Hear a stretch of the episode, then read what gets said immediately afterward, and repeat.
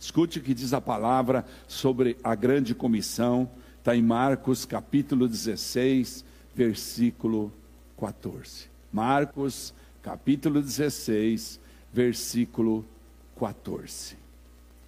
Diz assim: Mais tarde, Jesus apareceu aos onze enquanto eles comiam. Censurou-lhes a incredulidade e a dureza de coração, porque não acreditaram nos que o tinham visto depois de ressurreto, depois que ele havia ressuscitado.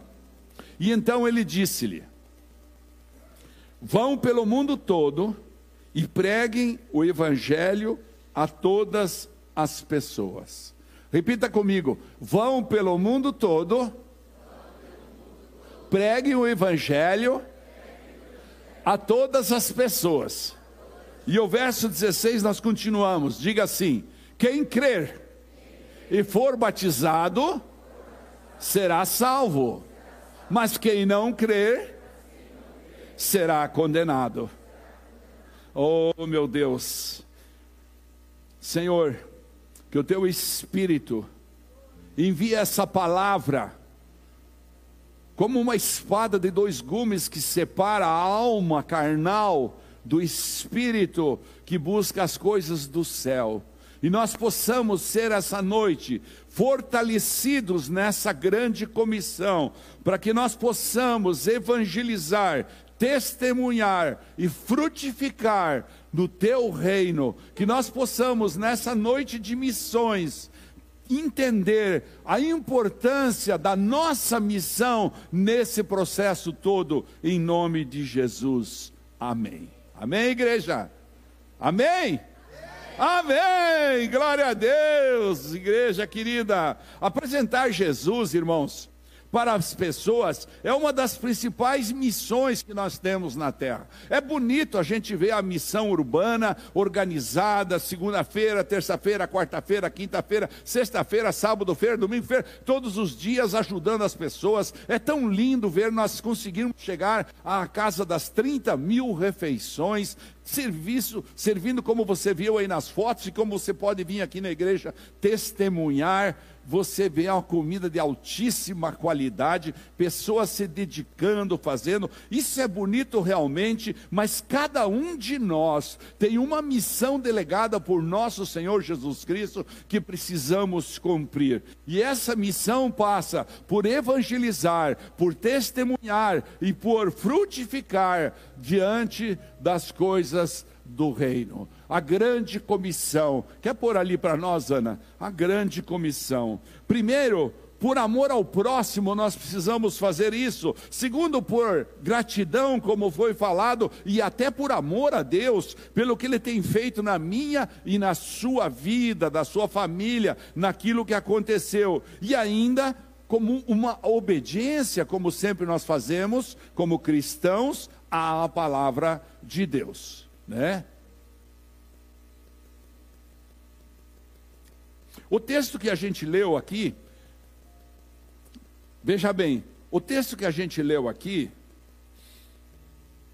inclusive, foi um dos últimos mandamentos que Jesus nos deixou em um discurso conhecido como o Sermão da Montanha, né? o Grande Comissão. A grande comissão que ele deixou para nós. Nesse trecho bíblico que a gente leu, a gente consegue perceber que levar o Evangelho a toda a criatura é uma etapa indispensável de quem quer obedecer a palavra, de quem quer ter intimidade com Deus, de quem quer realmente depositar créditos na caixinha do Senhor Deus. Ainda assim, muitas vezes a gente fica um pouco perdido, não é verdade? Sobre como evangelizar uma pessoa, de que forma consistente e frutífera nós podemos contribuir para ganhar almas para o reino, para sacar as portas do inferno, para tirar aquelas pessoas, como diz ali Jesus, aquelas pessoas que estão indo direto para o inferno porque não entenderam, né? A palavra disse muito claramente, vamos lembrar, quem crer e for batizado será salvo, mas não quem não crer será condenado. Ou seja, vão pelo mundo todo, preguem o evangelho a todas as pessoas. E muitas vezes aparecem oportunidades do nosso lado. O Senhor se preocupa em dar oportunidades para nós, em abrir portas, para que nós possamos usar os talentos, usar aquilo que nós fomos transformados para contar a alguém, para testemunhar, para nós frutificarmos no reino, e às vezes a gente passa um ano, dois anos, três anos, cinco anos, outros vinte anos do Evangelho, e aí olham para trás e só tem mau testemunho, porque não tem ninguém que ele chegou e falou: oh, venha para a igreja comigo. Eu vou dizer para você onde há um novo caminho. Vamos sair desse lugar. Nós então temos essas restrições e é preciso evangelizar as pessoas ao nosso redor. Foi esse o mandamento que Jesus deixou. Evangelizar as pessoas ao nosso redor não deixa de ser uma alegria. Mas em geral, o que, que nós fazemos? Em vez de pensar nisso com uma alegria, como uma, uma, uma, uma, um prodígio, como realmente um privilégio que nós temos de multiplicar o Evangelho do nosso Senhor Jesus Cristo, nós carregamos isso como um peso. Ai, eu gosto de tudo, menos esse negócio de ficar falando de Jesus para os outros. Eu não quero saber desse negócio, eu não tenho nada que ver, esse é um problema dos pastores. Aliás, lá na igreja é cheio de diácono, de não sei o quê, eles que se virem. Lá na igreja é cheio de, de, de, de, de, de líderes, eles que se viram. Ah, eu não quero nem ser pastor, então eu não preciso me preocupar com isso. E essa não é a verdade desse texto bíblico que nós acabamos de ler. Aos poucos, muitos de nós, os cristãos, nós abandonamos a obediência dessa ordem da palavra de Deus e passamos a pensar exclusivamente em nós. Eu vou para a igreja para resolver os meus problemas. Deixa eu desligar aqui. Eu vou para a igreja para resolver os meus problemas. Eu vou para a igreja para satisfazer as minhas necessidades. Bom, também vou orar um pouquinho por minha família. Aliás, eu tenho que orar um pouquinho lá pelo meu pai, pela minha mãe que estão em outra cidade. Ou então eu estou vivendo uma situação muito difícil. Como é que o pastor quer que eu fale de, Jesus se eu estou vivendo nesse momento uma situação tão complexa? E é aí que reside a obediência. Diga comigo, é aí que reside o amor a Deus. O manifestar da tua gratidão reside nesse lugar, de você multiplicar o reino, de você saquear as portas do inferno por ordem do Senhor Jesus Cristo, Ele vai te capacitar, Ele vai te ensinar. Na realidade, muitos de nós nos eximamos, nos excluímos dessa tarefa. Justificados pelo quê? Pela correria do dia a dia. Ah, mas eu tenho uma correria muito grande eu tenho dificuldades financeiras, pelos nossos problemas, nós acabamos fugindo desse mandamento. Outros alegam que tem vergonha de abordar alguém e testemunhar do amor de Deus. Ah, eu tenho vergonha, pastor. Eu, eu, eu sei, eu, eu, eu, eu, eu, eu, eu vi que a pessoa está passando por uma situação complicada, mas eu tenho vergonha de falar. Outros vêm até para o pastor: Pastor, você não pode ir lá comigo falar de Jesus para aquela pessoa? Claro que eu posso, sempre que puder, nós vamos, mas essa é uma missão dada a cada um de nós. Talvez seja exatamente isso que Deus está esperando que eu e você façamos. Buscar aquele que se desviou, buscar aquele que está perdido, buscar aquele que está com a vida complicada. Talvez seja exatamente isso que Deus queira que nós façamos. Paulo, o grande apóstolo dos gentios, ele falou em Romanos capítulo 1, versículo 16 e 17.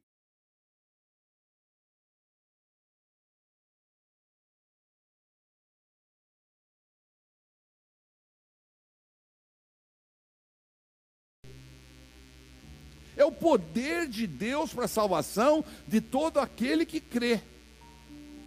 Primeiro do judeu, depois do grego, ou seja, em outras versões, depois do não-judeus. Do judeu e dos não-judeus. E ele diz no 17: porque o evangelho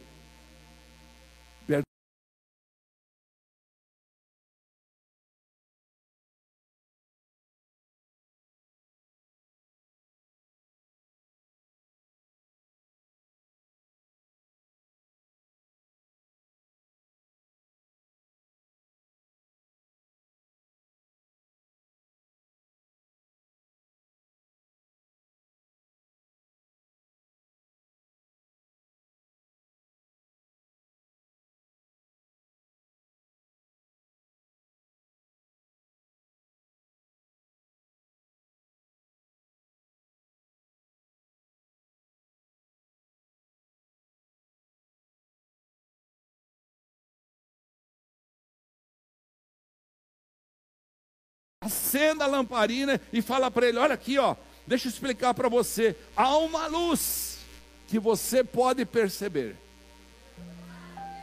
Deus Deus está esperando que pegue aquelas pessoas que estão vivendo na idolatria, que estão vivendo na Babilônia, que estão vivendo no espiritismo, que estão vivendo na cegueira, que são, estão se escravizando na mão de demônios. Essas pessoas precisam conhecer a verdade do nosso Senhor Jesus Cristo. E ele conta com quem? Por isso Jesus fez isso como último ato dele.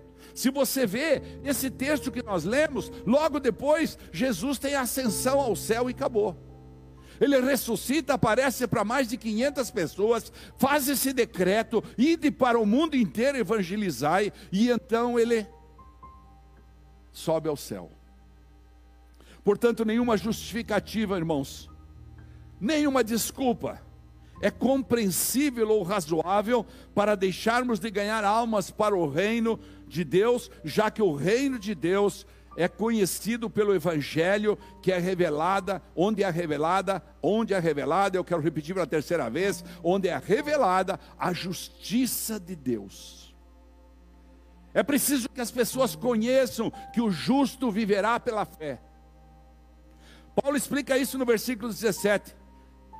Como eu estava lendo, porque no Evangelho é revelada a justiça de Deus, uma justiça que do princípio ao fim é pela fé, como está escrito: o justo viverá pela fé. Mas como fizeram comigo, talvez fizeram até com você, falaram: Eu sei, você está tendo dificuldade de compreender isso, você está tendo dificuldade de crer nisso, mas vá pela minha fé. Eu quero testemunhar para você, vá pela minha fé. Deus tem feito na minha vida, e eu quero que Ele faça na tua vida. E nos primeiros passos haverá uma guerra, e nós vamos ser os agentes e vamos derrubar no céu essas coisas. Portanto, trata-se de dispor a nossa vida para que Deus possa nos usar, como nós estávamos cantando: usa-me sonda-me primeiro, limpa-me, prepara, enche meu coração com o Espírito Santo e usa-me. E se nós, nós queridos, os justificados, aqueles que já fomos é, é, escolhidos, que já recebemos Jesus no coração, que entendemos a nossa justificação, que fomos perdoados dos nossos pecados, se nós que vivemos pela fé, não vamos testemunhar? Nós é que temos que testemunhar que o Evangelho é o poder de Deus para a salvação de todo aquele que crê. Muitos de nós estamos levantando as mãos, estamos fazendo jejum, estamos fazendo é, é, é, devocionais, estamos lutando para que Deus ouça a nossa oração e Deus só está esperando que a gente. Mas escute, estou te dando oportunidades de você ganhar grande galardão, de você ganhar muito poder, mas você não usa. Deus usa cada um de nós para restaurar aquele que foi decaído, dando-lhe uma nova perspectiva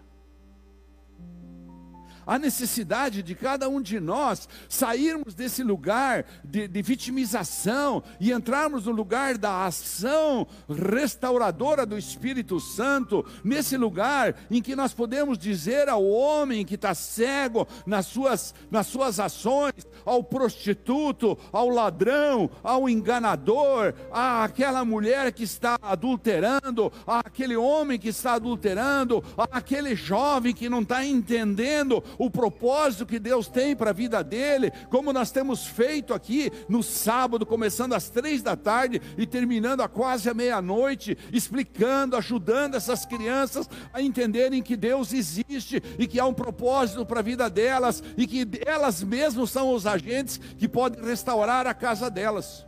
Eu não fico bravo, eu vi aqui umas duas semanas atrás, o pai e a mãe chegaram, largaram a criança e falaram: cuidem para mim, em outras palavras, porque eu vou me divertir. Não há problema. Nunca tinha visto aquelas pessoas na igreja. Não há problema, porque eu tenho certeza que aquela criança recebeu uma semente de amor naquela tarde, que vai semear na mesa quando conversar com a mãe e com o pai, vai semear na, na casa, e esse é o processo que eu e você precisamos entender. Nós não podemos mais perder oportunidades. Há uma perspectiva de vida através do anúncio das boas novas. Nós estamos guardando isso para nós de uma maneira até certo ponto egoísta. Nós precisamos ampliar esse horizonte. Eu não quero isso para que essa igreja cresça, eu quero isso para que você receba de Deus as dádivas prometidas através daqueles que se propõem a divulgar o Evangelho. A revelação do amor de Deus é para todos os povos. Vocês escutaram aqui falar que nós participamos em quatro mais cinco mais duas, sete nações que nós influenciamos através do teu dízimo e da tua oferta. Para que estes venham a chegar-se a Ele para o louvor da glória do nome dEle. E a hora que você entender que você é criado para o louvor da glória do nome de Deus, então vai ficar mais fácil. É para esta missão que ele chamou homens e mulheres como eu e você. Ouvir e servi-lo como embaixadores. Diga comigo, embaixador. O que é o embaixador? O embaixador é aquela pessoa que representa um país lá naquele outro lugar. Uma vez eu fui viajar para a África do Sul e um colega meu que estava no avião teve seu passaporte dobrado, uh, roubado. E nós passamos, daí ficamos para trás, os outros vieram embora, e nós ficamos lá dois dias na África do Sul. O embaixador nos recebeu, ele era brasileiro, ele estava ali para nos defender. Ele disse: Não, vamos resolver isso aí. Vou identificar o senhor no Brasil, e assim que eu verificar que está tudo ok, que o senhor não é fugitivo, que o senhor não é ladrão, que o senhor não está aqui politicamente se refugiando, eu vou providenciar um documento para o senhor voltar para o Brasil. Nos sentimos na nossa casa quando nós chegamos lá. Nós nos sentimos afagados quando chegamos no meio daquela tristeza, daquele, daquele pânico de ficar sem documento e sem dinheiro na África do Sul, em Joanesburgo, mas de repente Chegamos no lugar onde o Brasil estava.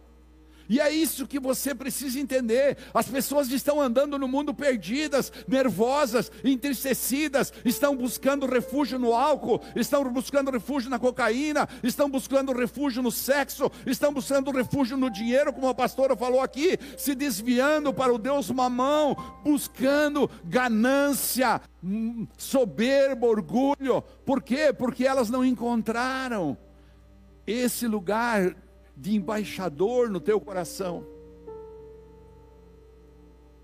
Onde houver uma oportunidade, o homem cheio do Espírito Santo, diga cheio do Espírito Santo, vai anunciar a graça da salvação eterna para agregar o maior número de pessoas possível para o rebanho do Senhor, o Messias.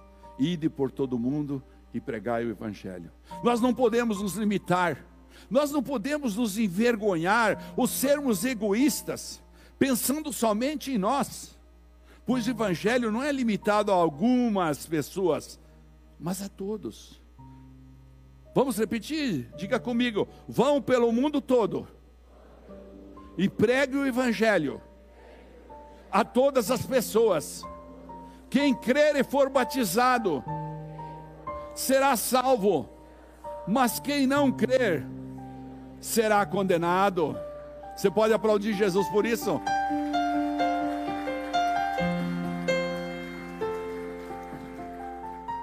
O Evangelho, ele tem a característica, pelo fato de ser o poder de Deus, de atender às necessidades de um modo geral, transformando vidas por onde quer que ele seja anunciado. Jesus foi e continua sendo o melhor exemplo, como disse até aqui a pastora. Eu falei para a pastora Raquel, acho que a Camila combinou comigo, ela nem sabia o que eu ia falar. Jesus foi o primeiro evangelista, o exemplo de marco na história da humanidade. A Bíblia, ela é repleta de exemplos de pessoas transformadas. Diga pessoas transformadas. Esse é o poder do Evangelho. Ele vai transformando. Quando é a primeira vez que eu fui visitar a pastora Clotilde, eu falei para ela, mas então por que ele não me transforma na hora? Ela falou, porque você não aguenta. Você não vai aguentar.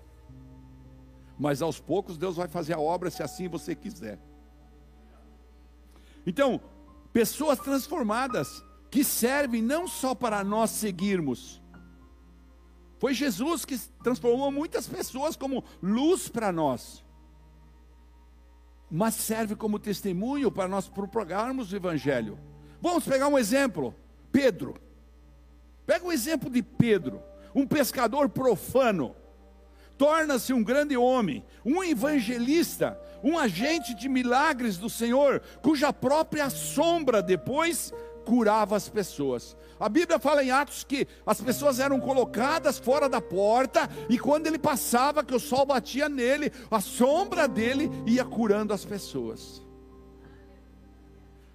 Um pescador profano. Esse é o poder do evangelho. Vamos mais longe, aquele Gerazeno que do outro lado do mar da Galileia, Jesus encontra endemoniados se batendo, não haviam correntes que conseguiam segurá-lo, e ele está intranquilo, está lá descrito em Marcos capítulo 5, é liberto e senta-se no lado do mestre, tranquilo bem vestido e atento. Quando as pessoas vão ali para descobrir o que tinha acontecido, e aqueles demônios tinham ido tudo para aqueles porcos, e os porcos haviam se jogado naquele precipício, encontram o gadareno ali, tranquilo, bem vestido, atento, e ele torna-se um discípulo de Cristo.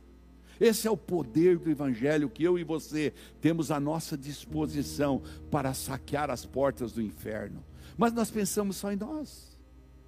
Agora veja aqui, a Mariana leu aqui no começo, por incrível que pareça, não tinha combinado também, né, Mariana? Então, a samaritana, uma mulher de má reputação, já estava no quinto marido, disse Jesus para ela. Ela torna-se um testemunho da verdade, e no versículo 29, ela vai, do capítulo 4 de João, ela vai para dentro da cidade e fala assim: venham e vejam o Messias que chegou.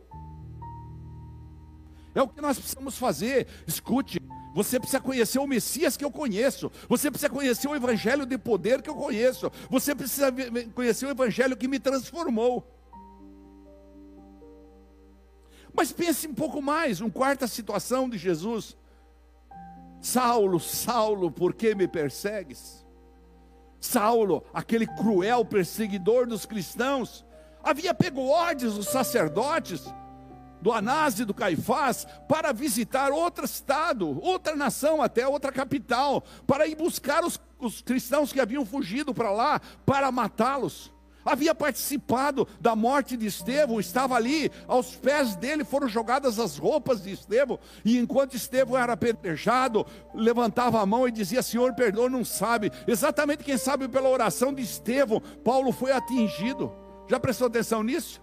Talvez pela própria oração de Estevão, enquanto estava sendo apedrejado, Deus resolveu escolher aquele Paulo, um homem inculto, mas que era um perseguidor cruel. Ele torna-se um terno apóstolo, um amor de apóstolo, o grande evangelista para as nações, para os gentios. Que transformação! Esse é o poder do evangelho. Agora pense um pouco comigo. Por último, quero ainda falar sobre o carcereiro de Filipos. Ele foi encarregado de manter Paulo e Silas dentro daquela prisão. Ele amarrou, diz a palavra, que ele amarrou os pés dele com correntes a um tronco. E aquela noite houve uma tempestade e ele ficou cruel, ficou até pensou em se matar, porque havia fugido. Paulo, não, mas Paulo e Silas não tinham fugido porque o poder de Deus estava no entendimento de Paulo e Silas. E então eles falam de Jesus para ele, eles falam das boas novas numa situação cruel que eles estavam vivendo. Enquanto eles estavam vivendo, eles estavam ali orando, adorando a Deus, a palavra fala.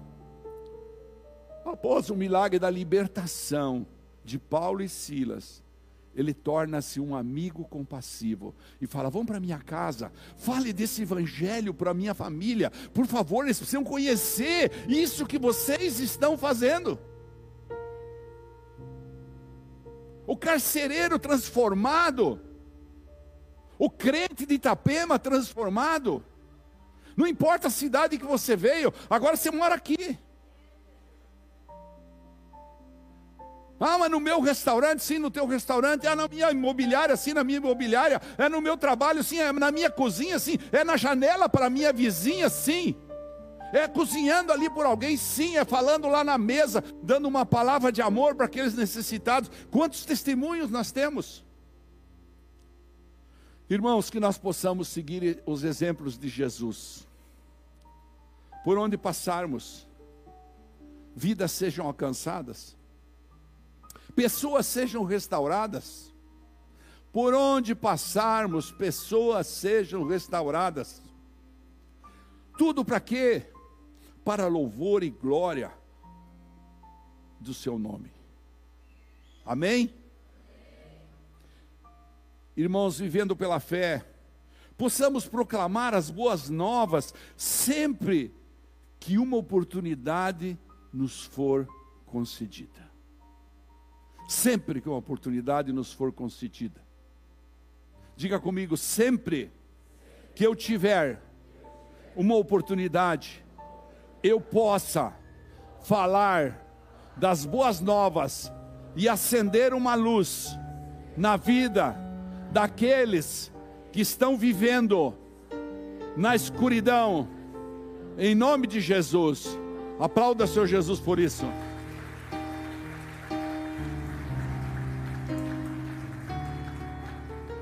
Daí você me pergunta, você fala, mas pastor, como é que eu vou fazer isso?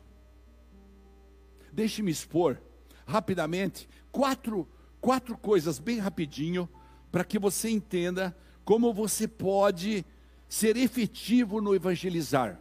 Vamos transformar isso em coisa prática. Vamos sair dessa teoria. Já entendemos que o evangelho é poder, entendemos que há uma missão delegada pelo Senhor mais que isso, é um mandamento da palavra. Vamos entender. Lembre-se que nós somos apenas vasos disponíveis na mão de Deus. Portanto, não é eu e você, mas é Ele que nos capacita e nos usa. Vamos chegar lá. E o primeiro ponto é: comece orando pela pessoa. Você não vai saquear o inferno se você não orar pela pessoa. Jesus falou: ore pelos seus inimigos. Imagine por aquele que você quer tirar. Faça uma relação. Pegue um caderninho. Faça uma relação e fala: Deus, eu quero orar pelo fulano, pela fulana que trabalha comigo, pela minha funcionária que trabalha em casa, pelo meu, pelo meu pai, pela minha mãe. Eu quero orar pelo meu tio que mora lá nos Estados Unidos, não importa onde. Comece a orar pelas pessoas. Tudo começa, ou ao menos deveria, né? Começar no campo da oração. Isso significa que antes de começar a apresentar Jesus para as pessoas que você conhece, ou que o Espírito Santo direcionar a você, é importante você começar pela oração. Repete comigo, primeiro ponto. Começar pela oração. Por exemplo, claro, se trata de uma pessoa já conhecida, apresente-a diante de Deus. Diga, Deus, olha, eu quero apresentar diante de ti essa pessoa que eu estou trabalhando na casa dela, eu estou aqui arrumando o papel de parede para ela, eu estou aqui arrumando as cortinas, eu estou aqui arrumando, eu estou aqui trabalhando. Deus, eu quero apresentar para o Senhor o dono desse supermercado, quero apresentar para o Senhor. Só Deus, você está se subestimando quando você acha que você não tem poder de orar por uma pessoa assim. Você sabia que tem uma empresa aqui da, da nossa igreja que levou oito pessoas para fazer o retiro? Todas se convertendo? Você pode aplaudir Jesus por isso?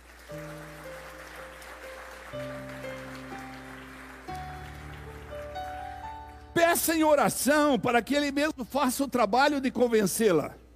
Não é preciso você fazer. Peça em oração convencê-la da sua situação, da sua necessidade que todo ser humano tem de entender aquele vazio que tem na alma, aquele vazio que tem no espírito. Todo ser humano tem um vazio. Fala, ó oh, Deus, está vendo essa pessoa, está reclamando desse vazio. Enche ela com teu espírito, converte ela para o teu reino. Eu reivindico ela para o teu reino. A evangelização pode e deve envolver pessoas também desconhecidas, ou ainda pouco próximas que você encontrou e fala: Meu Deus, que pessoa sofrida, pessoas arrogantes por que, que, elas são arrogantes? Elas são arrogantes porque elas estão dominadas pelo orgulho e pela soberba, e essa é a estratégia de Satanás para que a pessoa seja intocável, porque todo arrogante, mesmo dentro da igreja, mesmo conhecendo muita palavra, ele não é tocado pela palavra, ele acha que não é para ele, ele acha que é para os outros, é nesse sentido que o Satanás vai cobrindo, vai criando uma casca, então você ora por aquela pessoa.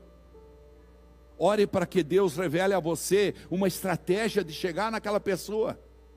Será que eu vou convidar para vir comer na minha casa? Será que eu vou convidar para ir caminhar na praia? Será que eu vou tomar um café com a pessoa? Será que eu vou pedir para ela para ela estudar a Bíblia comigo? Uma estratégia. Peça para Deus te dar uma forma de falar com a pessoa. Maneiras de agir nesse momento são muito importantes. Saia do comodismo. E entenda, orar é o primeiro ponto. Segundo ponto, quando tiver oportunidade, compartilhe o seu testemunho de fé. Já parou para pensar em como as pessoas ficam interessadas quando compartilhamos como a nossa vida foi transformada por Deus? Eu tive diversas oportunidades essa semana porque nós tínhamos um imóvel para alugar. Então eu ia levar lá a pessoa. Daí eu mostrava de lá daquele imóvel aqui a placa da igreja. Ó, eu sou pastor daquela igreja lá, ó. E daí abria a oportunidade. E aí a gente ficava parado ali naquela sala, já esquecia que estava ali visitando o apartamento, e nós ficava ali. Foi tão produtivo para mim. Foi tão produtivo. Mais do que alugar o próprio imóvel. Foi produtivo no sentido de ver as pessoas são sedentas. As pessoas estão carentes. As pessoas precisam encontrar alguém que fale do amor de Jesus. Compartilhe o seu testemunho. Mostra para ela como tua vida foi transformada ou está sendo transformada.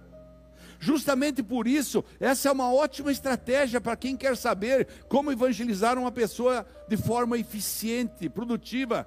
Compartilhe o seu testemunho da fé, fale do momento da sua conversão, descreva algumas mudanças que aconteceram na sua vida depois que Jesus entrou na sua casa, depois que Jesus entrou na sua vida, depois que ele entrou na sua vida de forma efetiva.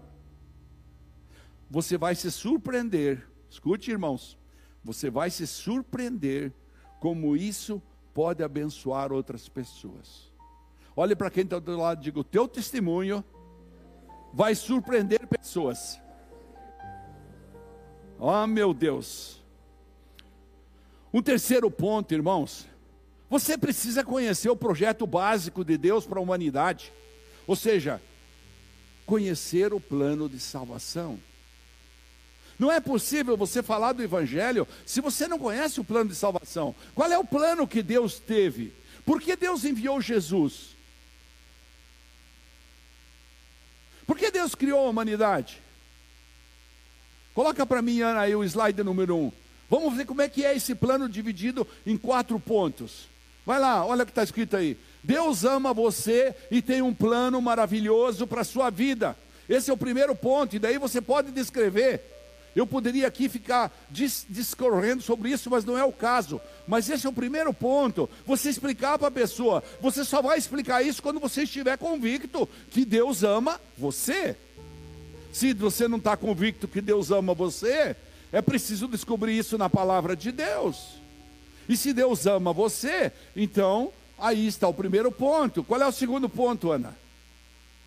O homem é pecador e está separado de Deus, por isso não pode conhecer nem experimentar o amor e o plano de Deus para a sua vida, porque está cego. Ele precisa abrir o coração para receber Jesus, nascer de novo, ter uma experiência com o Espírito Santo, começar a ouvir. Precisa conhecer, precisa estudar isso. Muitas Bíblias têm isso lá na parte final da Bíblia, outros não têm, mas a internet é sufocada por isso de tantas coisas. Número 3, qual é o terceiro passo para você explicar o plano de Deus? Jesus Cristo é a única solução de Deus para o homem pecador. Por meio dele você pode conhecer e experimentar o amor e o plano de Deus para a sua vida. Então você vai descobrir que Jesus Cristo veio à terra, se fez homem, pagou o nosso pecado na cruz, ressuscitou ao terceiro dia para nos dar a vida eterna e subiu aos céus, está sentado à direita do Pai, esperando que cada um clame em nome dele, como ele ensinou no próprio Evangelho. Esse é o terceiro ponto. Você precisa estudar isso profundamente, tem, isso tem que estar na ponta da sua língua. Isso é o instrumento que Deus vai usar você através desse conhecimento. E o quarto ponto? É o, o quarto a quarta lei. Assim como a lei, como existe a lei natural, né? Tem a lei da gravidade, né? Se eu pegar um ovo aqui, ó, e derrubar, vai cair. Incrível a lei da gravidade. Assim é as leis do Senhor. Precisamos receber a Jesus Cristo como Salvador e Senhor, por meio de um convite pessoal. Só então nós poderemos conhecer e experimentar o amor e o plano de Deus para a nossa vida. É preciso ter conhecimento do amor. É preciso entender a Bíblia. É preciso ler isso. É preciso estudar. Põe os quatro pontos juntos aí, Ana. É preciso estudar isso. Esse plano de salvação. Dedique um tempo para você conhecer a palavra de Deus e o plano de salvação de forma profunda. Por último, como estratégia para você evangelizar, pode vir o louvor seja cheio do Espírito Santo. Levante sua mão direita, levante sua mão direita e diga assim: Senhor, eu quero ser cheio do Espírito Santo para informar a todas as oportunidades o teu Evangelho, que tem poder, em nome de Jesus. Amém. Aplauda Jesus por isso. Ser cheio, cheio, transbordante. Escute, deixa eu falar uma coisa para você. Quando você nasce de novo, você recebe o Espírito Santo. Mas você não é cheio do Espírito Santo. Você precisa se encher do Espírito Santo. Andar com Deus significa ser cheio do Espírito. Nós precisamos intensificar a nossa quantidade de andar com Deus. É por isso que de vez em quando nós temos vontade de ir embora, nós temos vontade de desistir, porque nós não temos alegria de ser cheios do Espírito Santo. O Espírito Santo precisa habitar dentro de nós e nos encher com dons, nos encher com água da vida, como nós cantávamos na primeira canção. Nós precisamos entender os rios rompendo sobre nossas vidas. Quem quer evangelizar de maneira profunda, deve saber que precisa da ajuda do Espírito Santo. Não se trata do teu conhecimento psicológico, não se trata do teu conhecimento pedagógico, não se trata do teu conhecimento é, é, da ciência, pelo contrário, trata-se de morrer para esse mundo e permitir tirando o pecado, dizer para ele: limpa-me, lava-me, usa-me, transforma-me e usa-me para evangelizar. E então, na hora que você precisa, Deus vai te usar. A primeira evangelização acontece em Atos capítulo 2, lembra? Ainda no começo da igreja primitiva. Ela aconteceu logo depois de Pentecostes, ou seja, os discípulos estavam cheios do Espírito Santo e 3 mil pessoas falavam em línguas, receberam Jesus. Jesus deixou essa orientação, está lá em Atos capítulo 1, versículo 8. Mas receberão o poder, diga eu vou receber poder, quando o Espírito Santo ocupar lugar na minha vida. Mas receberão poder quando o Espírito Santo descer sobre vocês, e serão minhas testemunhas em Jerusalém, em toda a Judéia e Samaria, e até lá em Itapema, ou seja, e até os confins da terra. Portanto, lembre-se que esse que é esse Espírito Santo que nos ajuda a pregar da forma que Deus quer. É o Espírito Santo que inspira, é o Espírito Santo que revela. Eu lembro-me de uma história do meu amigo Ademir. Ele estava na cidade de Palmas. Ele era viajante, ele vendia correias da Goodyear. E ele então chegou lá na, no Banco Bradesco, no hall de entrada, naquele tempo era bem separadinho, né? E, como é até hoje. E ele sentou ali no banco porque ele estava esperando entrar um dinheiro na conta para ele poder sacar ali, que a companhia falou que ia mandar para ele. E de repente ele não vinha aquele dinheiro, não vinha aquele dinheiro, ele não estava entendendo o que estava acontecendo e foi esperando e de repente entrou um jovem lá, muito triste. E o jovem entrou e foi até o caixa e o Espírito Santo falou para ele: esse cara vai se matar hoje. Por isso ele veio aqui sacar o resto do dinheiro, ele vai se matar. Ele quer comprar uma arma para se matar.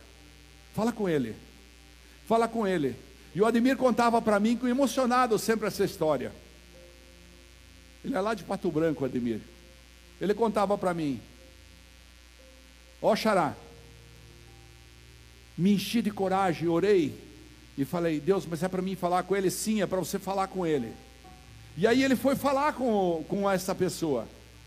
Abraçou a pessoa por trás, o cara se assustou, falou: Não, não estou assaltando você, pode tirar teu dinheiro. Só quero falar com você, você me dá um tempo. Não, não tenho o que conversar. Acabou a minha vida, não sei o que, aquela história. E depois de duas horas juntos, ele estava confessando Jesus como seu Senhor e Salvador. Você pode aplaudir Jesus por isso?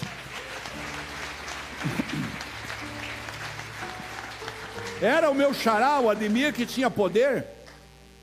Quantas vezes acontece isso comigo? Com a pastora Raquel eu vejo isso acontecer muito.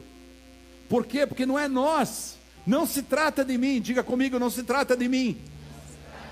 Trata-se de Jesus em mim. Quando vocês forem levados às sinagogas, diz Lucas capítulo 12, versículo 11. Quando vocês forem levados diante de pessoas e diante de governantes e de autoridades. Lucas está explicando isso. Não se preocupem com a forma pela qual vocês se defenderão ou com o que dirão. Não se preocupe com o que você vai dizer, pois naquela hora o Espírito Santo lhes ensinará o que deverão dizer.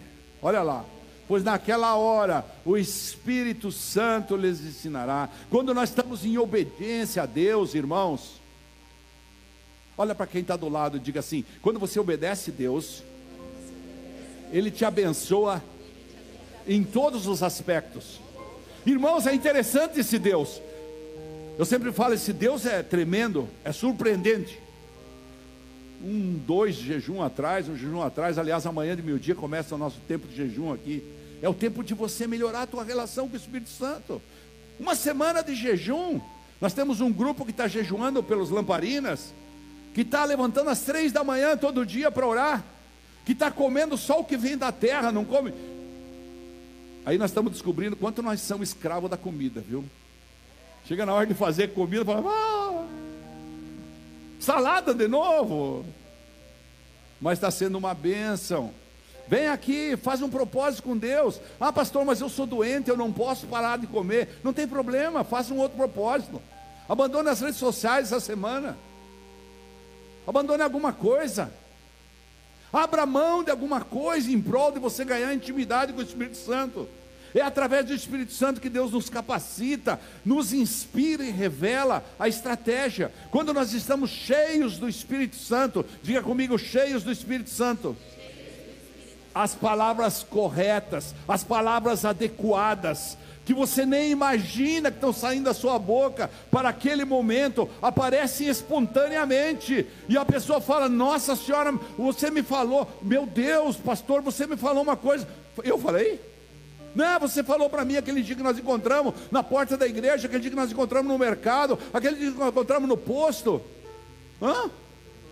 Cheio do Espírito Santo, nós ganhamos coragem. Diga comigo, cheio do Espírito Santo eu ganho coragem. Eu sou intrépido. Eu testemunho. Eu frutifico. Eu manifesto meus dons. Nós somos usados por Deus. Portanto, irmãos, é fundamental sermos cheios do Espírito Santo. E de que maneira? Uma vida de devoção te enche do Espírito Santo. Investir em tempo na presença de Deus te faz transbordar do Espírito Santo. Fazer um devocional te enche do Espírito Santo. Adorar a Deus quando você vem na igreja. Tem igreja na segunda, no domingo, tem igreja na quarta, tem igreja no sábado, tem igreja no domingo, tem igreja à vontade, agora com os cursos. Quando você vem, adore o Senhor, adore na tua casa, levante adorando, enquanto você vai se preparar na sua toalete, ponha lá um louvor, adore Deus, faça transbordar o amor de Deus na tua vida. Quanto maior for os problemas, mostre Mostre para Satanás o grande Deus que você serve. Jejuar prepara o derramar da glória do Senhor sobre sua vida. Ah, pastor, eu não sei, eu, não, eu nunca senti a glória de Deus.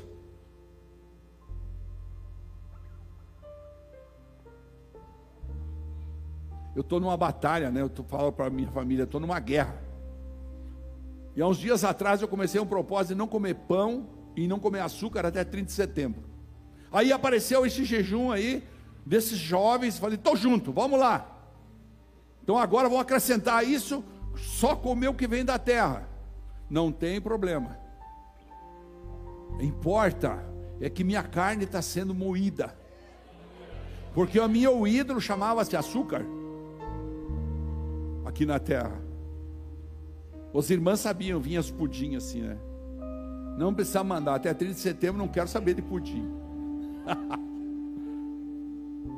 Mas é importante você jejuar, porque prepara você para a glória de Deus. Você está levando isso para segundo plano, isso é plano importante. A igreja dá uma oportunidade. Pastor, mas eu não posso ir na igreja, porque eu, eu vou ter que chegar meio-dia e 15 e sair 5 para uma. Tá bom, saia 5 para uma. Mas eu não posso ir para a igreja, não tem problema, faça na sua casa, mas faça jejum.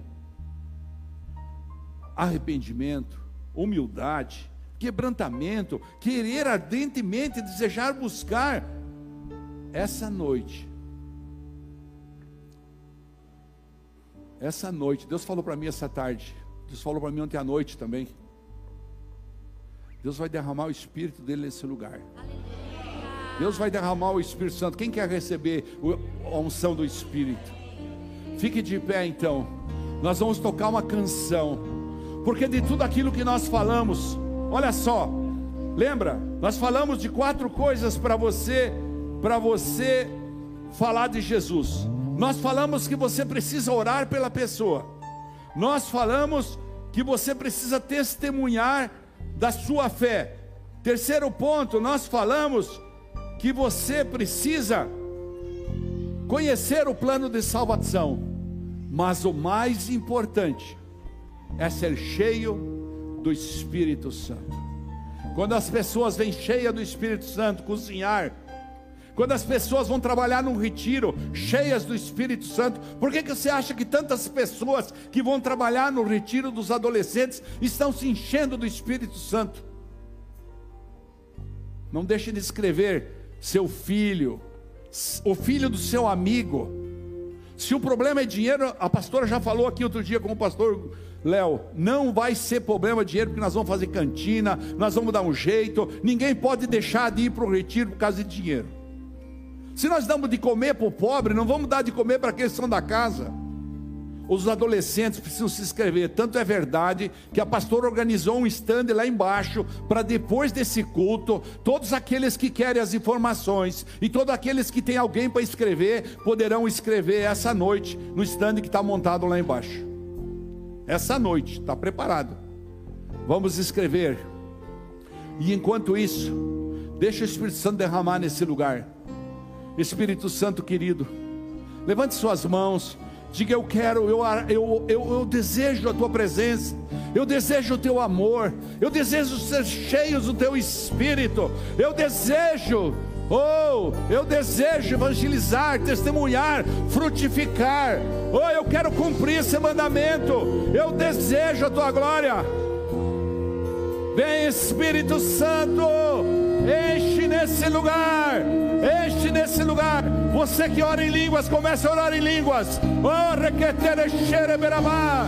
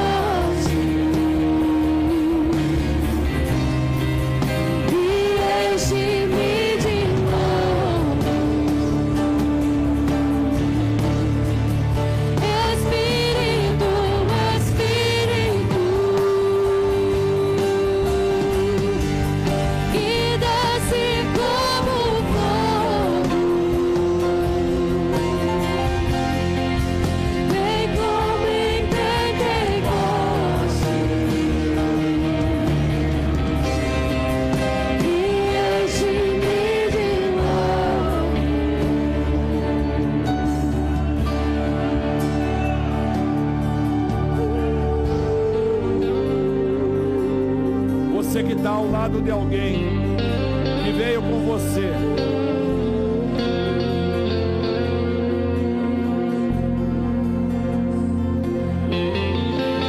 Coloca a mão sobre o ombro dessa pessoa que veio com você. Quero chamar os obreiros, pessoal da diaconia, se tiver alguém sozinho aqui. Andem aí pelo meio, se tiver alguém sozinho, você vai colocar a mão sobre essa pessoa. Não deixe ninguém sozinho. Não deixe ninguém sozinho. Isso. Aleluia. Não deixe ninguém sozinho. Derrama Espírito Santo. Ora pela pessoa que está do teu lado. Comece a orar. Diga Espírito Santo, querido. Enche. Enche essa pessoa. Derrama da tua glória.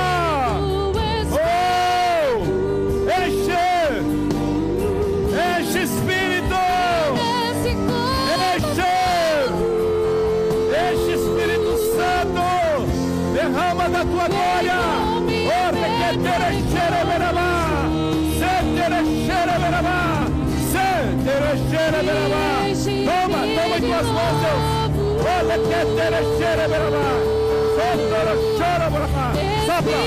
Sopra! Sopra! Sopra! Sopra Espírito! Sopra Espírito! Enche! Enche! Oh, requetere chere berama! Sottoro chora berama! Se tereche! Seba! Seba! Oh, requetere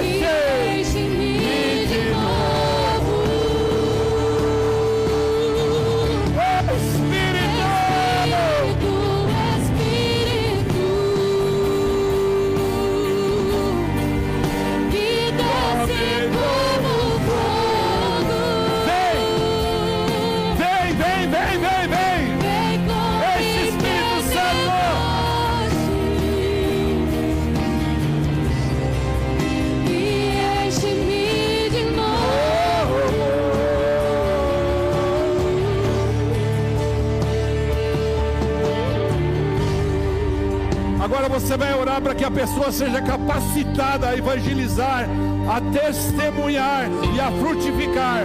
Diga a Deus, capacita para evangelizar, capacita para testemunhar da sua fé, porque o Evangelho é poder, o Evangelho é poder, o Espírito é poder. Oh, Deus está capacitando nesse lugar.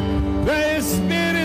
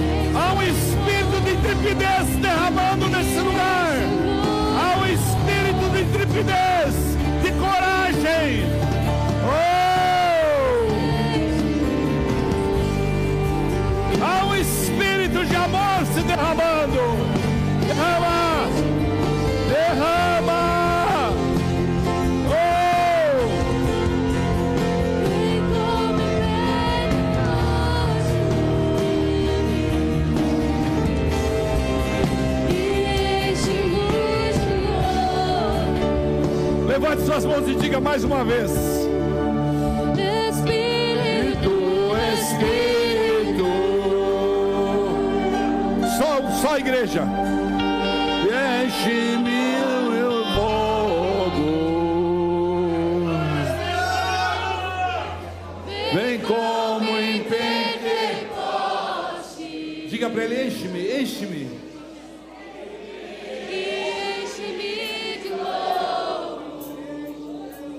Mais uma vez. Espírito, Espírito,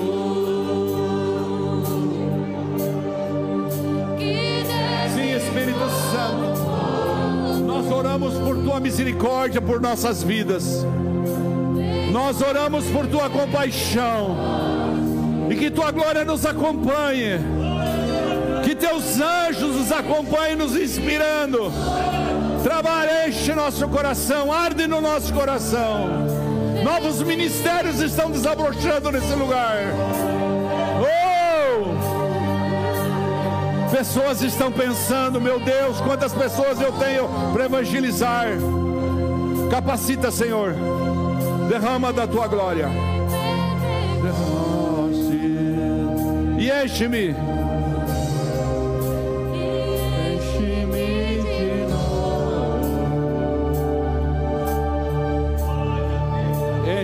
Aplauda o Senhor Jesus bem forte. Dá vontade de ficar aqui, né? Aleluia! Diga comigo, aleluia! Glória a Deus! Espírito Santo, eu te amo! Enche-me! Cuida-me! Inspira-me! Fortifica-me! Deus, coloca as suas duas mãos para frente. Aleluia. Ana, coloca aqueles slides dos quatro passos ali, por favor, deixa ali. Senhor, nós oramos para que o Senhor transforme cada momento das nossas vidas em um cumprir a grande comissão.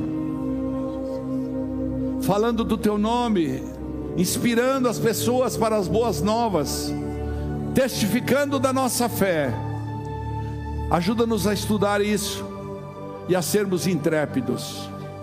Que a tua glória se estabeleça sobre a vida de cada pessoa que veio essa noite nesse lugar. Que Deus te abençoe e te guarde. Que Deus te leve para sua casa, cheio da glória dele, cheio do espírito dele. Não esquece, adore ele, jejue, busque o coração dele, e ele vai fazer coisas extraordinárias na sua vida, porque não somos nós, é o Espírito Santo que faz. Aleluia! Se Deus é por nós, agindo Deus, Deus é bom toda hora. Vão em paz e o Espírito Santo encha você. Tem cantina lá embaixo e tem inscrição